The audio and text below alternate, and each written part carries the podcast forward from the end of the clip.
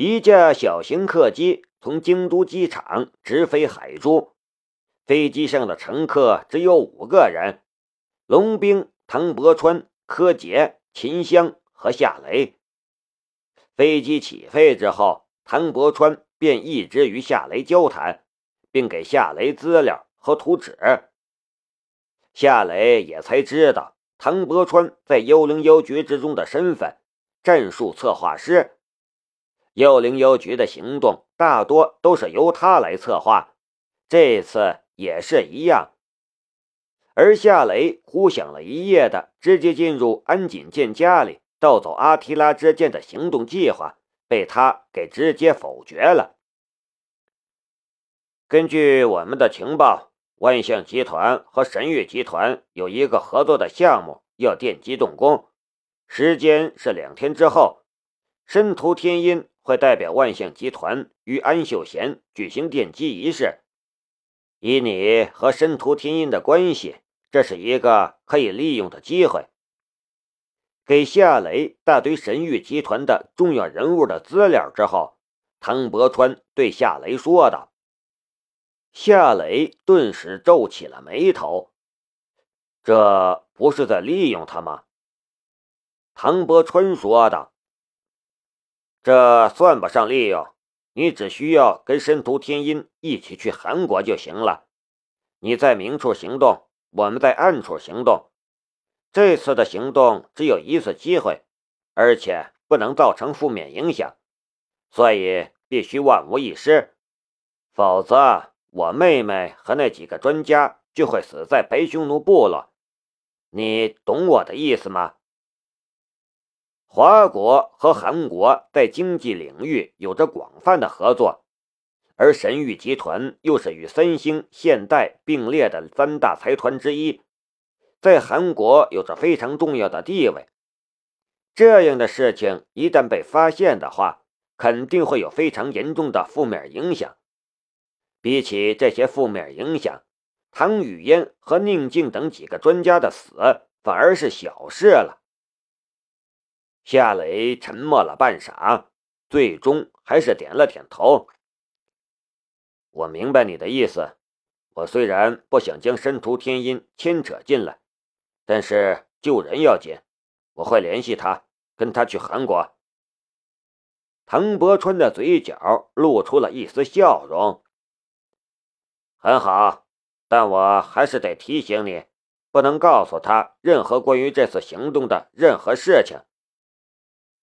夏雷点了一下头，不用唐伯川叮嘱，他也知道怎么做。你的人可靠吗？唐伯川对最后面的秦香，眼神之中带着警惕的意味。夏雷说道：“没问题，这次行动我需要他的帮助，而他是这方面的专家。”唐伯川说道。那就这么决定了，这次行动不会被承认。你得提醒一下你的人，不能失败。如果失败，也要闭紧嘴巴，不然的话，我们不好处理。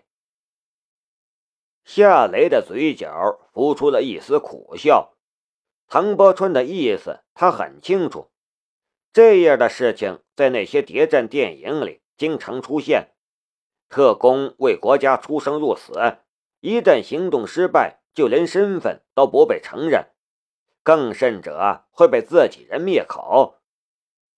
唐伯川提醒的又岂止是秦香，其实还有他，只是没有明说出来而已。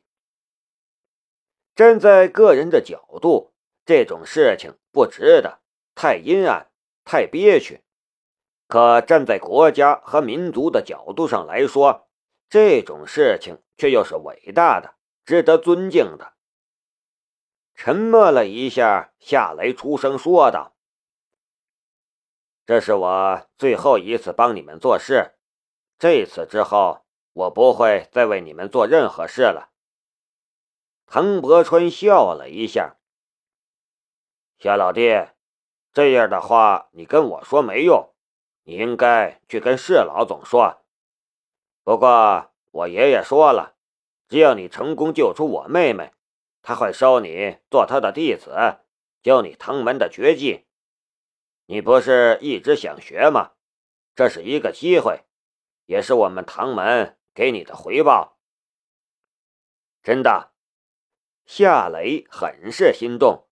他眼馋唐雨嫣的暗器绝技很久了，可是一直都无法接触到核心的秘密。有些事物，就算是拥有透视的能力，也没有用。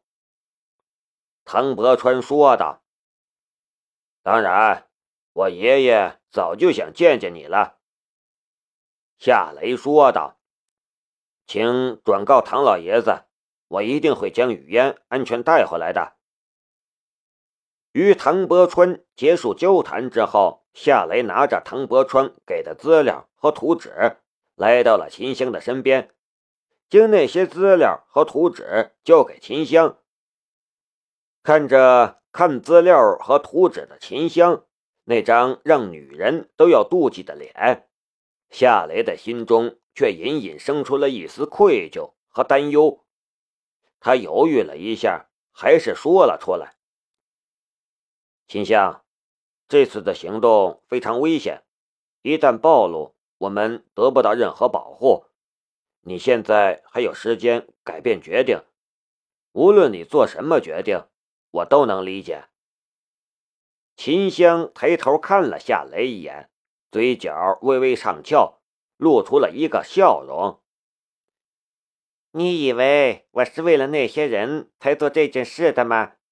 那个姓唐的撇开我和你谈话。我虽然不知道你们谈了什么，可我知道他们这些人的风格。不过我不在乎，我只为你做事。我不在乎。我只为你做事，就这么一句话，简简单单几个字，它却仿佛是一座山那么沉重和高大，没有力量可以撼动。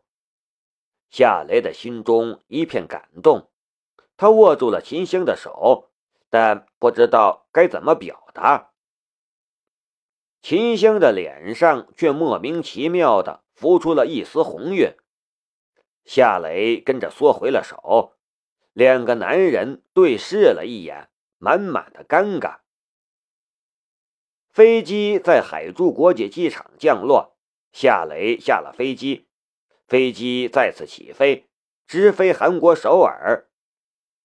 计划就是这样的：夏雷在明，秦香、唐伯川和龙兵、柯洁在暗。他们先一步到韩国为行动做准备。离开机场，早有一辆幺零幺局的车等在了路边。夏雷乘车回到了雷马制造公司，将管灵山叫到了他的办公室。夏总，你要建水电站？听夏雷说完，管灵山很惊讶的样子，而且是在阿富汗。夏雷说道：“是的，原因你别问，这事儿你来负责。偷阿提拉之剑只是第一步，为白匈奴部落修建水电站是第二步，这件事也必须提前进行。”管灵山说道：“谢子，你的意思是让我们公司生产水电站所需要的设备吗？”不，这次不需要我们自己来生产。”夏雷说道，“你只需要花钱下采买就行了。不过你要记住一点，那就是什么地方好运输，就买什么地方的设备。印度、巴基斯坦的设备供应公司也可以。我想尽快搞定这件事。”好吧，我明白你的意思了。放心吧，夏总，我会尽快办好这件事的。管灵山说道。夏雷笑了一下，嗯，这段时间辛苦你了。管灵山扶了一下鼻梁上的镜框，有些腼腆的样子。夏子，你还跟我客气什么？你提拔我，给了我现在的一切，我会为你做好每一件事的。一个大学毕业生，一年不到的时间就已经替夏雷掌管一家公司，这样的机遇不是每一个混职场的人都能得到的。好好干吧，我还得出去几天，我现在就得走了。夏雷拍了一下管灵山的肩头，准备离开了。对了，管灵山叫住了夏雷：“夏总。”这个月，申屠天音打了好几次电话来问你的情况，我不知道你在什么地方，所以没法告诉他。夏雷点了一下头，我会联系他的。几分钟后，夏雷驾驶着他的宝马 M 六离开了雷马制造公司，往着万象大厦驶去。车上，他拨通了申屠天音的电话。是我，天音，夏雷。你这段时间去什么地方了？申屠天音的声音微微带着点激动的意味。这一个月的时间，我找了你好几次，打你电话又关机，我很担心你。夏雷说道：“我去了阿富汗，那边没法使用手机。”你去了阿富汗？你还真的是，你去阿富汗干什么？申屠天音好奇的道。电话里说不清楚，我刚回来。你在什么地方？我来找你。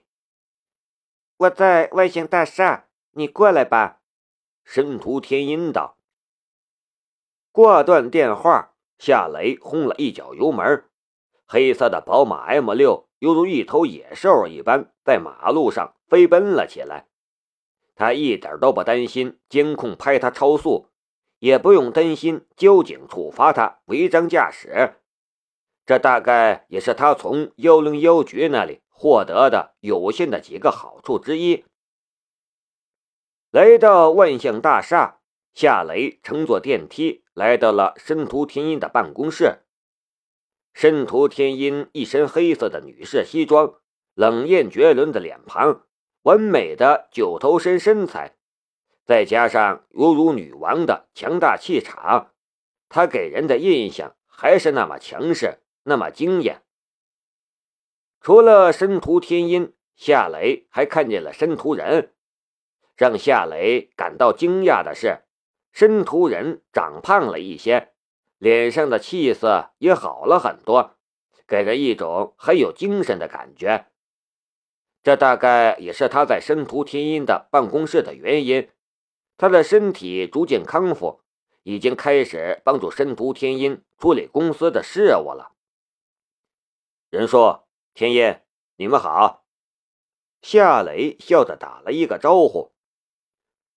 还真是的，一去一个月。一个电话都不打，申屠人略带责备的道：“你把我这个老头子给忘了吗？”夏雷有些尴尬的道：“任叔说哪里话？这不，我一回来就直奔你这里来了。我在阿富汗，真的没法打电话。你去那个地方干什么？”申屠天音问道。看到夏雷，他的脸上也多了一丝笑容。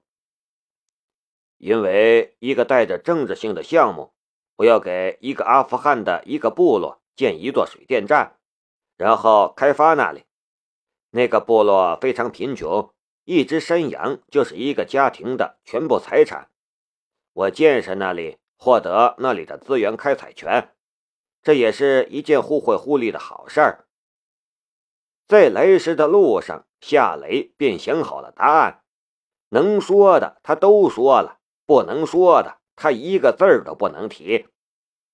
这不是欺骗，如果是，那也是善意的。申屠人呵呵笑道：“你还真大胆呐！阿富汗那种地方你也敢投资？不过我欣赏你的胆识，年轻人嘛。”就要敢于冲撞。他又看着申屠天音，天音，你要向雷子学学，他都敢去阿富汗那种地方投资了，你的身上缺乏他那种冲闯的劲儿。申屠天音笑了笑：“爸，你一天不夸夏雷三遍，你就不舒服吗？我这么努力，也不见你夸我一次。”申屠人笑了笑：“算了，我知道现在你不想我在这里了，我出去。”你们聊聊吧。傅明美进来，推着申屠人的轮椅离开了。申屠人离开之后，办公室里就只剩下夏雷和申屠天音两个人了。两人对视着彼此，足足有一分钟的时间都没有说话。